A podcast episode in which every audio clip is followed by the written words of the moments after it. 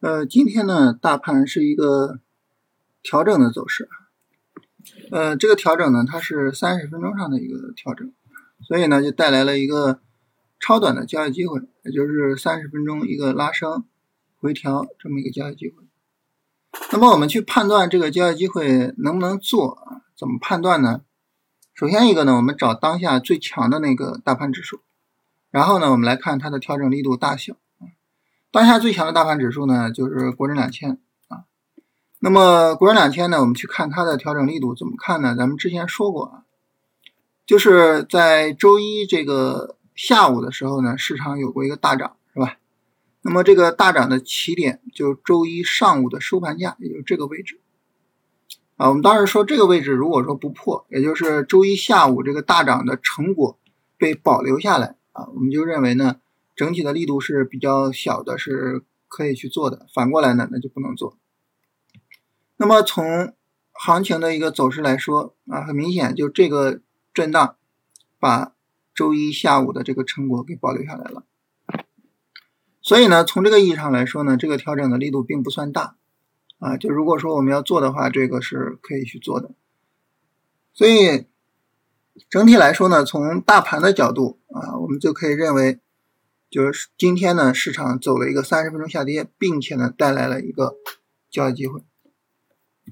那么，呃，我们即便是不看最强的国证两千啊，即便是看上证指数，这个成果也是被保留的。当然，上证指数明显的比这个国证两千是要弱的，是吧？到目前为止啊，这个成果是被保留的。所以，除非说就是明天市场大跌啊，否则的话呢，这里就是一个比较重要的交易机会。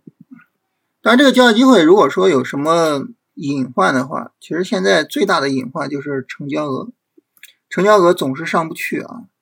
呃，昨天好不容易放量上涨，是吧？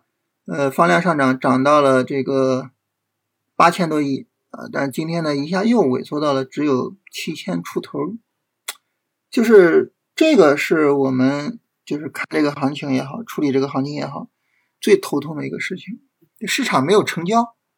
啊，没有成交就很难把行情比较大的给推动起来啊。我们看这种市场有大行情的时候啊，你随随便的一天就是一万一万亿多点啊，就随随便的就是九千亿一万亿是吧？所以呢，就是这个是一个比较有隐患的地方。那么在这种成交额不足的行情下，我们更需要去比较好的去把握主线板块。啊，就目前来说呢，比较重要的主线，你像汽车啊，它属于是比较重要的，就是昨天引领着市场上涨的。然后呢，芯片是比较重要的，芯片呢，我们知道它是前一波的主线嘛。目前来说呢，这个行情又没有大跌，又没有崩啊，所以它是比较重要的。